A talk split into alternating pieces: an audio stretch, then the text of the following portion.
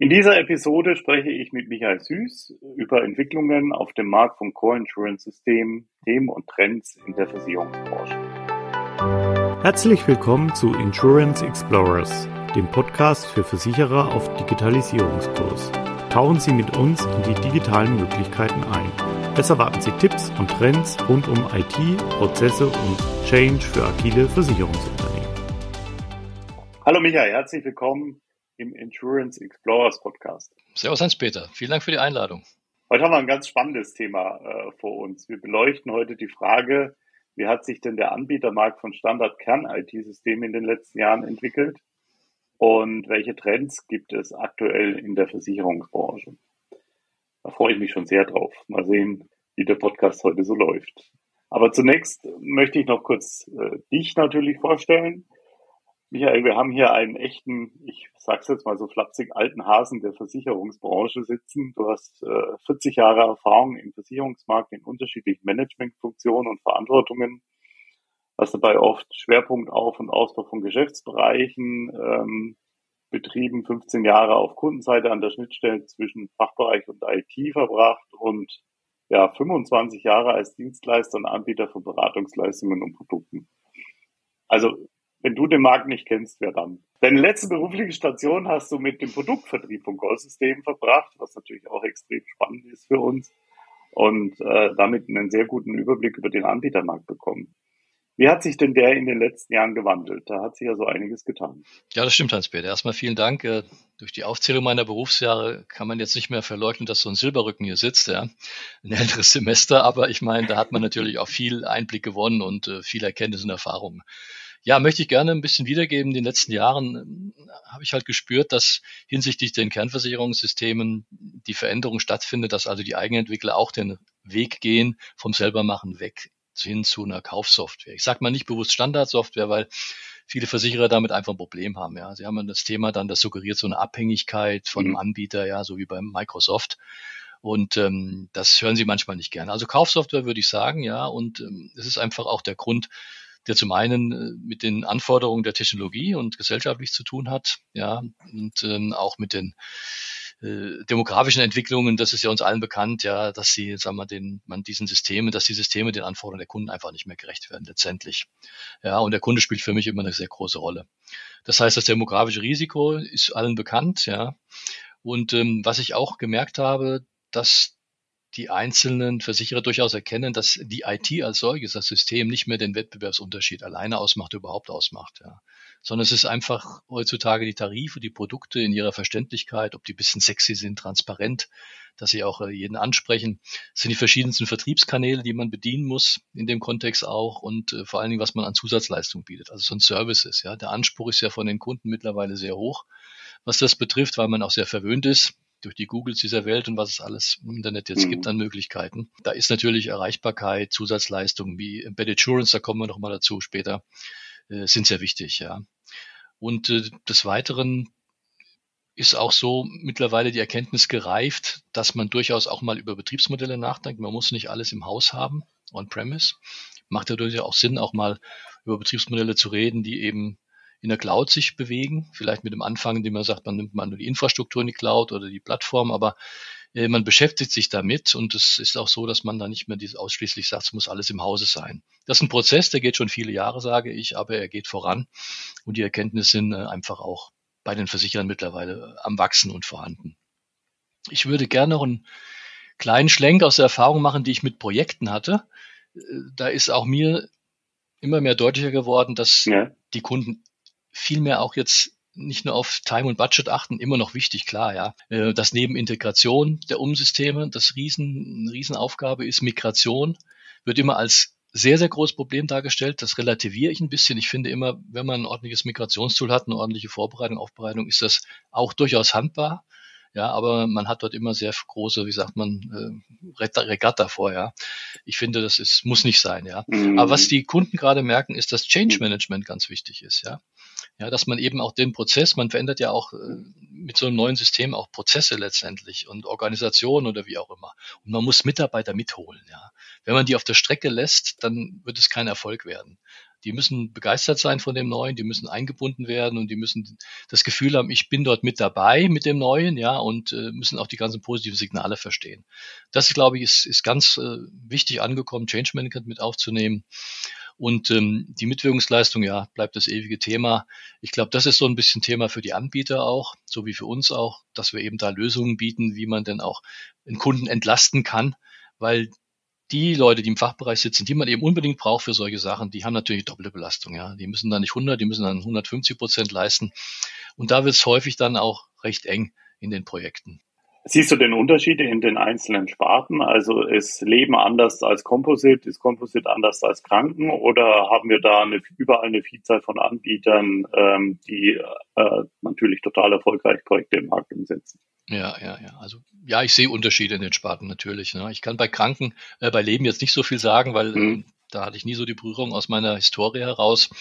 Aber ich glaube, es weiß jeder, es gibt zwei starke Player dort äh, Platzhirsche, wenn ich es nennen darf. Ja, das ist die ehemalige Core FJA, heute MSG Live und ähm, die Adesso-Gruppe mit ihrer PS Live-Plattform, die eben auch andere äh, Sparten mit abbilden kann. Vielleicht Physalis kann man noch nennen, ja, aber ansonsten glaube ich, ist es im Leben nicht so das Thema der, der ablösende Kernversicherungssysteme, sondern vielmehr ist für Leben, glaube ich, grundsätzlich auch äh, die Frage, wie wird diese Sparte weiter aufrechterhalten, was für Tarifprodukte mhm. wird es geben. Ja, mhm. ist ja doch mhm. durch die Finanzkrise auch ein bisschen gelitten, mhm. ja. Ich glaube, die sind auch schon weiter, so grundsätzlich. Ne? Also ja. wenn ich, wenn ich so äh, in den Markt guck, gucke, die Leben-Implementierungen haben schon früher angefangen und Richtig. sind jetzt auf äh, vielseits schon durch, ne? im Vergleich ja, ja. zu äh, ja, gerade, jetzt, äh, wir haben ja gesagt, mit Core und FJA, die sind ja schon okay. länger unterwegs, bis ja. bevor sie sich zusammengeschlossen haben und die MSG angetreten ist. Ja. Der Prozess läuft schon länger, ja. Hm. Wenn ich so auf die Krankenversicherung schaue, da habe ich eine gewisse Historie durch ähm, meine vorhergehenden Aufgaben. Der Markt ist recht klein, vielleicht 40 plus äh, Krankenversicherer, private Krankenversicherer, die wir dort haben. Auch dort haben wir Keyplayer, die auch schon ähnlich überleben, jahrelang, sage ich mal, ihre Systeme auf PKV getrimmt haben. Das ist ja recht anspruchsvoll in Deutschland, die private Krankenversicherung. Und das ist auch so ein bisschen für internationale Anbieter schwierig, da reinzukommen. Ja. Das ist zum einen wirklich die Besonderheiten, die wir dort haben ähm, dann aber auch, sage ich mal, das Risiko, dass eben äh, ein Versicherer eingeht, wenn er das erste Mal mit einem international oder neuen Versicherung geht, der in den Markt kommt, da ist dann schon die Risikoaffinität nicht so groß. Ja. Genau. Aber wo für mich die Post abgibt, um es flapsig auszudrücken, das ist im kompositen Gewerbemarkt. Ja, da passiert gerade sehr viel und ähm, da ist aber so auch meine persönliche Einschätzung immer, ähm, die Musik, die spielt weiter vorne, nicht im Backoffice, ja, sondern wirklich an der Kundenfront. Das, was da der Kunde erwartet, okay. was man ihm anbietet, ja. Und ähm, da ist halt viel, viel, viel, was von den Kunden getrieben wird und äh, was auch die Technologie mittlerweile bietet, muss man ja auch ganz einfach sagen, ja. Äh, wenn wir auch die Zielgruppe jetzt äh, auch viele junge Menschen nehmen, die auch jetzt, wenn wir das sehen mit Mobile Working, die Always On, ja, immer wieder erreichbar, rund um die Uhr, ja, ähm, und einfach halt das, ich sage immer, keep it smart and simple, also einfach wie möglich. Diese Erwartungen, ja, die muss an der Front vorne abbilden. Ja, und das Backoffice-System muss es einfach leisten können. Also ich, ich habe so ein bisschen die, die These, da kann man drüber diskutieren.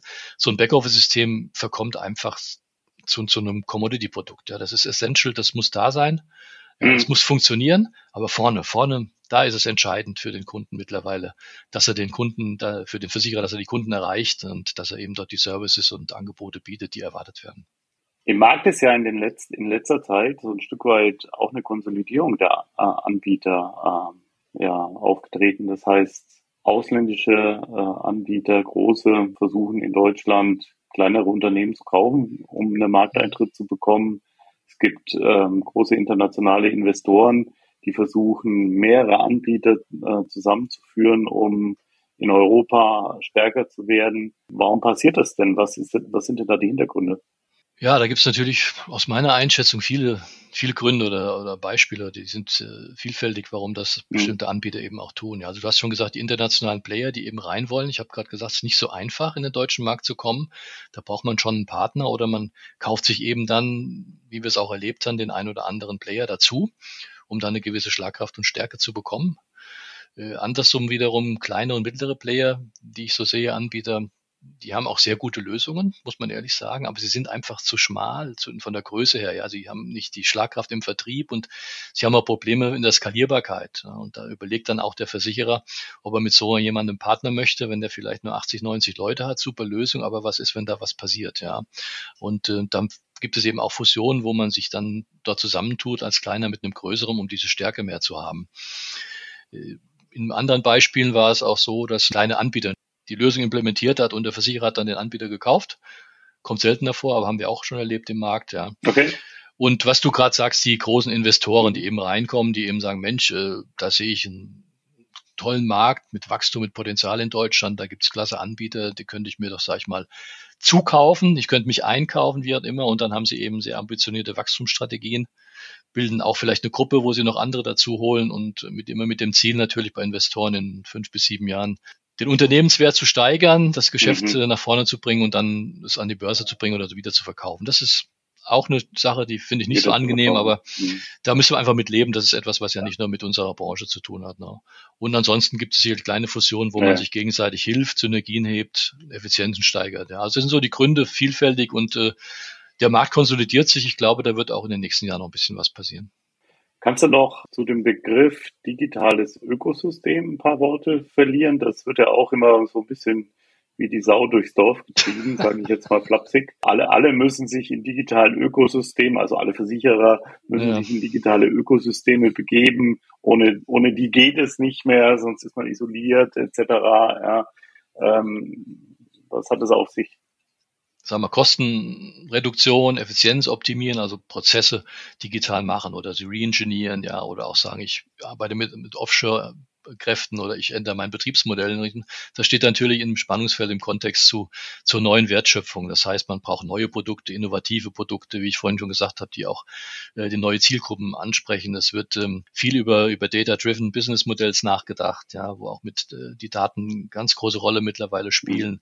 Und wie wir gerade auch schon erwähnt haben, übergreifende Geschäftsmodelle, also Assistenzleistungen, Embedded Insurance. Ja, das sind äh, Themen, die eben das Spannungsfeld erhöhen, ja, zwischen Effizienzoptimierung, Kostenreduktion und solchen neuen äh, Wertschöpfungsgedanken. Und das ist natürlich dann auch für uns Anbieter eine Herausforderung, denn es gibt äh, wenige, sage ich mal, die in jedem Feld zu Hause sind. Da machen Partnerschaften dann auch durchaus Sinn, ja, ja weil man dann eben, wir mal, diesem Spannungsfeld, in dem der Versicherer sich bewegt, dann auch äh, das, sage ich mal, umfassend bedienen kann was äh, sicherlich auch von Nutzen ist, um da eben auch, sag ich mal, das Bigger Picture zu malen, um das ganze Geschäft auch dementsprechend in die Richtung zu bringen, wie das der Versicherer wünscht. Jetzt haben wir viel über äh, den Zusammenhang Anbieter-Versicherer gesprochen. Wer sind denn da heute die starken Player auf dem deutschen Markt? Also ähm, wer sind denn die Platzhirsche? Wer sind die Großen? Ähm, und kommen auch aus dem Ausland weiter Anbieter rein oder hat sich das ja. jetzt einigermaßen konsolidiert? Was ist ja. deine Meinung dazu? Ja, jetzt müssen wir ein paar Namen nennen. Da kommen wir nicht vorbei, wenn wir von starken Playern sprechen. genau. Mal, ja, äh, da fangen wir doch mal mit Convista an und Faktor 10. Ja, da haben wir schon mal einen starken Player aus dem Versicherungscore-System. Ähm, muss man einfach sagen, auch die letzten Tage, Jahre war das zu beobachten. Äh, aber natürlich gibt's die großen weiteren wie Guidewire, Wobei ich auch bei Guidewire sagen muss, es ist halt ein Unternehmen, das auch mit großen Unternehmen auf Augenhöhe dann arbeiten wird. Ja, also mit den internationalen Großspannunternehmen, dafür ist Guidewire der ideale Partner, weniger für einen kleineren, mittleren Versicherer. Ja. Ähm, Adesso ganz klar, die MSG. Adesso und MSG bieten ja letztendlich dann Kranken und Leben und auch Composite an in Summe, ja. Ähm, wir haben dann die Novo RGI, mhm. auch die Sapiens, einer von denen, die auch, wenn ich den Schwenk darf, machen darf, zum, aus dem Ausland kommen. Das ist ein israelisches Unternehmen und die eben dann auch äh, den Weg genommen haben, sich mit Sumcomo zu verstärken, um da eben diesen Eintritt in den deutschen Markt äh, zu schaffen.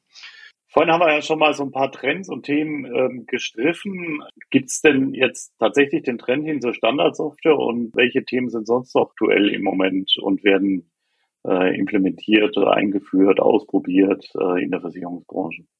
Ja, das ist jetzt, das könnten wir jetzt ausschreiben, da muss ich mich ein bisschen kürzer fassen, glaube ich. Das ist doch ein großes Feld, ja, ähm, was da alles gerade passiert. Ich würde die zwei Fragen einfach mal zusammennehmen. Also, was über allem immer schwebt, was wir auch so ja, merken, ist letztendlich die Herausforderung der Demografie, ja, und der Fachkräftemangel mittlerweile mhm. sogar. Das ist auch ein großes Thema für die mhm. ganze Versicherungswirtschaft. Aber ansonsten, die Klassiker, die eigentlich jeder kennt, ja, wir müssen äh, Core-Systeme ablösen, optimieren von Prozessen, Es geht um Daten, neue Daten, Technologien dazu und Regulatorik. Das ist so das, was uns schon über Jahre bewegt äh, und was auch die Versicherer, sage ich mal, mit uns immer wieder spiegeln und uns, sage ich mal, auch zeigen, wo die Handlungsfelder liegen. Ja. Und bei dem Thema Ablösung von Altsystemen, Modernisierung weg vom Host, sind ja die, die Gründe vielschichtig, wieso man das macht. Es ist nicht nur Demografie, es sind auch andere Sachen, die eben technologisch nicht mehr laufen, weil man eben nach vorne raus nicht ordentlich das ganze Business zum, zum Versicherungskunden hin bedienen kann. Optimierung der Prozesse immer wieder, Automatisierung, Schlagwort, alles dunkel, Time to Market, alles muss schnell werden, viel auf die Maschine bringen, wie möglich, ja, den Mensch ersetzen und damit auch vielleicht dem Fachkräftemangel entgegenwirken. Ist ja eine Möglichkeit, ja. Viele, viele neue sensible Daten kommen, werden erfasst, ja. Also der Mensch ist ja immer mehr bereit, vieles von sich preiszugeben an Informationen, die man auch sammeln kann, ja, die auch verarbeitet müssen, werden müssen. Das heißt, man braucht dafür auch wirklich technologiebasierte Lösungen. Und der Nachteil ist auch, dass ein zusätzliches Aufgabenfeld entstanden ist und das ist eben wirklich das Thema der Datensicherheit und Cybersecurity. Ja, das ist, ähm, wenn wir überlegen, welche Versicherer oder auch Anbieter aus unserem Markt in letzter Zeit gehackt wurden, dann kann man sehen, wie wichtig dieses Thema wird. Ja, ja wir geben unsere Daten alle an Versicherungshäuser, Absolut. sensible persönliche Daten und, und gehen von aus, dass da nichts passiert. Ja, und äh, da ist es eine Riesenaufgabe für die Versicherer, die Informations- und Datensicherheit zu schaffen. Ja. Und immer wieder, vielleicht auch ein kleines Ärgernis, die Regulatorungswut, die wir haben in Europa, Regulatorik hin und wieder, ja, bringt wenig Mehrwert teilweise für die Versicherer, ja. nur viel Arbeit und Aufwand. Ich oute mich da mal so, ich habe das auch so empfunden. Äh, wenn ich jetzt, jetzt gibt's ja das Fight, ja, versicherungsaufsichtlichen Anforderungen an die IT, jetzt kommen die ersten Berichte ja. rum von der BaFin. Äh, da zeigt sie natürlich, was für Mängel da sind in der IT. Dann müssen die Mängel behoben werden. Bedeutet für die Häuser wieder ein Zusatzaufwand. Heißt vielleicht auch Stoppen von anderen Projekten, weil das jetzt eine Priorität hat. Also ähm, das ist dann nicht immer das angenehme ja. Thema in dem Kontext. Ne? Also das waren so die Klassiker, Hans-Peter. Und sonstige Trendthemen oder Themen okay. generell ist KI. Ja, das hören wir überall. Das wissen wir auch. Das ist ja nicht mhm. nur im Versicherungsbereich, ja, absolut. sondern es ist ein allgemeines Thema. Für uns äh, ganz interessant, weil ähm, wir uns auch als Convista ja da gut, ganz gut bewegen. Ja. Im Document Center haben wir einen Cleaner, um Dokumente eben zu analysieren mit Anomalien oder mit Redundanzen, mit Fehlern, wie auch immer, um dann auch die, die, die Korrektur, sage ich mal, ja. anzustoßen. Das ist ein ganz spannendes Feld, auch grundsätzlich äh, Erkennen von Anomalie bei Lebensversicherung, Krankenversicherung, wenn sie kalkulatorische Änderungen vornehmen. Da gibt es auch viele Fehler, die einfach so durchlaufen. Die IT kann da, äh, die äh, künstliche Intelligenz kann da viel helfen, unterstützen. Und das andere kennen wir, Schadenermittlung oder Einsatz von, von Robotern zum Beispiel, ja, bei bei äh, jetzt, äh, Automobilverleiher zum Beispiel, die dann, wenn das Auto zurückgegeben wird, gar nicht mehr selbst den Mensch rumgehen lassen, wo sind die Schäden, sondern da geht dann, äh, sagen wir mal, eine Maschine rum in Form von irgendeinem Hund oder irgendwas, ja, und schaust sich das alles an.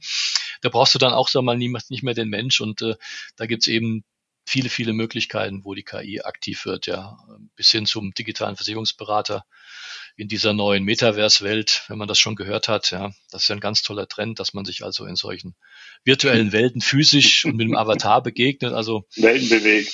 Mhm. Ah, ich bin noch ein bisschen, aber das Altersstruktur, altersbedingt vielleicht, Hans-Peter, ist vielleicht nicht so die ganz, was ich mir darunter vorstelle. Aber der Silberrücken kommt wieder durch. Ja, ja, da kommt er dann durch. Ja, das ist einfach so. Das wäre so nicht meins. Aber das ist ja auch das, was auch so ein Thema ist für die Versicherer, äh, die Vertriebs, vertrieblichen Herausforderungen. Ne? Es gibt junge Menschen, die finden das toll, die Generation ja. Z oder so. Und es gibt eben so, wie du sagst, Senioren, ja, wie mich, Silberring, die sagen, ich hätte gerne noch mal einen Ansprechpartner in der Agentur. Und dazwischen gibt es ganz viele Vertriebskanäle. Und ich glaube, die nächsten Jahre müssen die Versicherer Versicherer die alle noch bedienen. Du kannst nicht einfach sagen, ich schalte jetzt diesen Agenturkanal ab oder dieses Face-to-Face, -face, ja. Du musst alles aufrechterhalten, weil die die, die, die, die, die Breite eben der, der Möglichkeiten, die erwartet wird, äh, die musst du einfach bedienen. Ja, und äh, da kommst du nicht drum rum. Und äh, das ist eben auch, auch mit vielem, auch im Kontext mit KI oder mit IoT, ja, Internet of Things im Grunde genommen, äh, wo dann auch die Maschinen schon letztendlich, äh, ja, Versicherungen in sich haben, wie Embedded Services. Da sind wir schon bei dem Thema eingebettete Versicherungen in Produkten, ja, in einem ja. Kühlschrank oder in einem Herd oder wie auch immer, die du gar nicht als Verbraucher kennst, also gar nicht wissentlich gekauft hast vielleicht, ja, ähm, wo du aber einen Schutz hast, wenn da irgendwas passiert auch. Ähm, und das ist auch, finde ich, ein Megatrend gerade, Embedded Insurance, äh, ganz wichtige Sache Und das erzeugt natürlich äh, auch für den Versicherer enormes Vertriebspotenzial zusätzlich, ne, was an Daten dort noch geliefert wird, was man da noch bekommt. Also ein ganz spannendes Thema, wo wir uns äh, als Convista auch engagieren werden demnächst. Muss ich sagen, es ist ähm, mega wichtig und äh, wir haben ja auch mit Resi schon mehr oder weniger eine Voraussetzung geschaffen dafür. Im Grunde genommen gibt es ja schon etwas in der Art, was wir im Hause haben mit unserem ähm, Rechtsschuldsystem. Ähm, das wird ähm, Megatrend, den wir auch in überall in den Gazetten momentan nachlesen können. Ja. Was haben wir noch als Themen, was beim Versicherer auch nicht vorbeigeht, ist die ganze Thema Klima- und Umweltschutz, was sich dann in dem Thema Nachhaltigkeit, Sustainability spiegelt. Äh, ob das das ESG ist, dann halt die Berichterstattung dort für Environment, Social and Governance oder das CSR, dann die soziale Verantwortung, die man haben muss. Auch da sind natürlich wieder viele, viele Berichte zu erstellen oder Singen zu, be, zu beachten, die auch äh, aufwendig sind, aber ich glaube auch äh, zu unserer Zeit sehr gut passen. Ich denke, da ist auch die Versicherungswirtschaft aufgerufen, dort im Sinne Nachhaltigkeit mitzuwirken. Ja. Also spannend, total spannend, was gerade passiert äh, im Versicherungsmarkt. Und ich denke, da gibt es viel zu tun, wo man auch äh, die Versicherer unterstützen kann, was ja unser Ziel ist, ja, in einer Win-Win-Situation eben, dass wir beide was davon haben. Und also es macht immer noch einen Riesenspaß, muss ich sagen. Michael, super. Uns wird nicht langweilig werden, glaube ich, die nächsten Jahre. Nee, glaube ich auch nicht. Zum Schluss noch mal ein paar persönliche äh, Sätze und persönliche Worte. Wie hast du denn zu Convista gefunden und was machst du überhaupt bei der Convista? Ja, das solltest du ja wissen, aber gut. Nein, ich könnte jetzt sagen, ja, man kennt, man, aber die Zuh ich weiß es, aber die Zuhörer vielleicht nicht. Ja, ja, ja. nee, ich, ich könnte jetzt sagen, man kennt sich, ja, aber das ist vielleicht ein bisschen einfach gemacht. Ich denke, ich habe ja vorhin gesagt, wir sind eine sehr schön überschaubare Community.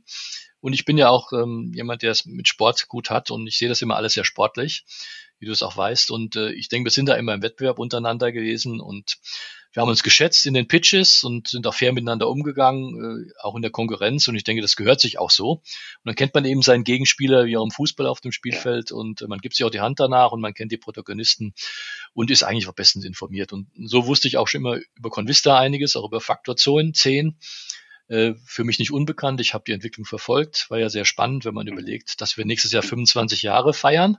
Ja, es hat ja vor 25 Jahren begonnen mit mhm. dem Spin-off ähm, von Codevista und im SAP-Umfeld. SAP-Experten angebaut und mittlerweile sich mhm. technologisch und, und von, von der fachlichen Beratungskompetenz total entwickelt. Und jetzt findet man auch Produktlösungen im Hause. Also das ist schon eine sehr interessante Entwicklung. Und da ich jetzt wiederum, wie du vorhin schon gesagt hast, von der Kundenseite komme, wie auch von der Beratungs- und Produktbusiness-Seite, ähm, sind mir die Portfolioansätze, die es im Hause Convista gibt, äh, sehr vertraut gewesen. Und ja, als bekannter Player habe ich dann auch gedacht, okay, bunter, spannender Blumenstrauß von einem Full-Service-Anbieter. Das hat schon was für sich, ja. Da hast du wirklich, ähm, wie man schon sagt, mhm. viele, viele Portfolios mhm. in der Hand. Und die bekannten Personen, die ich schon kannte, die mir vertraut waren und die positive Unternehmenskultur, das hat mich dann alles überzeugt, ja. So, und da hat es dann nicht mehr viel mehr gebraucht als ein Handschlag. So war das. ja. ja. Ich erinnere mich, ja. ja, und die Aufgabe ist klar, Convista ist ja erfolgreich im Markt. Genau. Wir sind ja bei über 60 Versicherern mit Projekten auch aktiv, wo wir unsere Lösungen, Services oder Produkte auch an den Mann bringen, wie man so schön sagt. Äh, es gibt wahnsinnig viele Experten im Haus, die das auch ermöglicht haben und die eben auch in diesen Projekten mitarbeiten. Aber wir haben halt erkannt, dass in diesen äh, bei den Kunden, bei den Versicherungskunden dort, wo jetzt ein Projekt läuft, immer noch Möglichkeiten bestehen, vielleicht auch andere Unterstützungsleistungen anzubieten, andere Beratungsleistungen, Serviceleistungen oder Produktfelder zu bedienen. Also äh, wir sprechen ja von weißen Flecken, die es dort noch gibt. Mhm. Und ähm, da wollen wir mal schauen, wie weit wir denn hier nicht mhm. diese weißen Flecken zudecken können und im Sinne von einer gemeinsamen Win-Win-Situation im Versicherer unterstützen können. Und das ist so die Aufgabe, die ich hauptsächlich sehe, mal äh, das zu challengen, so dass wir also unsere Erfolgsstory als Convista weiter voranbringen, indem wir auch weiter unser Portfolio bei den Kunden platzieren. Das, äh, das klingt spannend, das ist spannend und das macht riesig Spaß. Michael, vielen, vielen lieben Dank. Ich freue mich auf die nächsten Jahre, all diese Themen gemeinsam mit dir zu bearbeiten, äh, die du uns gerade intensiv besprochen hast. Und herzlichen Dank für den heutigen Podcast. Ich danke dir auch, Hans-Peter. Ich freue mich auch drauf. Danke, ciao.